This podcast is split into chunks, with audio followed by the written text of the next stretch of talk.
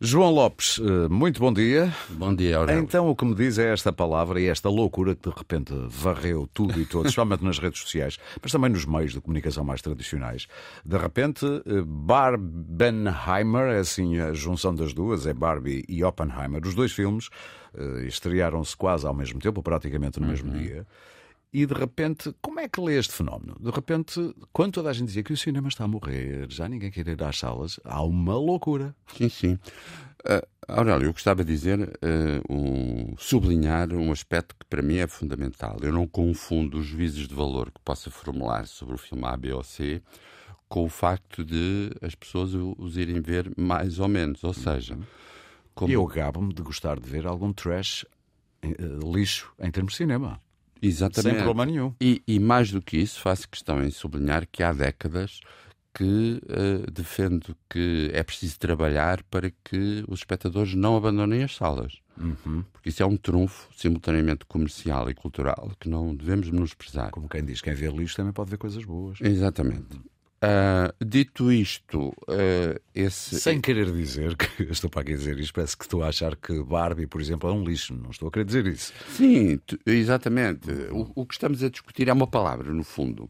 E há que dizer o mais, o mais óbvio: essa palavra é uma invenção sugestiva, sem dúvida. Barbenheimer. Barbenheimer. Que é uma mistura das duas. Do, do marketing. Sim. Porque isso torna a questão interessante Estamos a falar de um marketing uh, ligado às grandes empresas norte-americanas, isto é, a Hollywood, que, contas redondas, nos últimos 20 anos se esqueceu que não basta investir nos filmes de super-heróis. Há mais mundo. Esse filão também já está a esgotar-se. Exatamente. Ou seja, a indústria está a perceber que tem que dar uma volta qualquer Uh, e neste caso específico houve essa invenção, e ainda bem que isso trouxe imensa gente às salas em Portugal, como foi noticiado. Há é muito tempo que não havia tanta gente nas salas. Não é? Num fim de semana, desde 2017, que não havia estes números. Uh, agora, é difícil. É um fenómeno sustentável, acha? Ou é apenas um epifenómeno aconteceu agora e provavelmente não se repete tão facilmente? Uh, não, tenho, não tenho resposta, mas essa é a pergunta essencial, ainda bem que, que a coloca porque isto não vai resolver automaticamente Sim. as questões de afastamento das pessoas em relação às, às, salas. E não vai ser possível, com todos os filmes, inventar uma palavra ou uma frase, ou o que quer que seja. Exatamente, um truque de marketing para. Exato.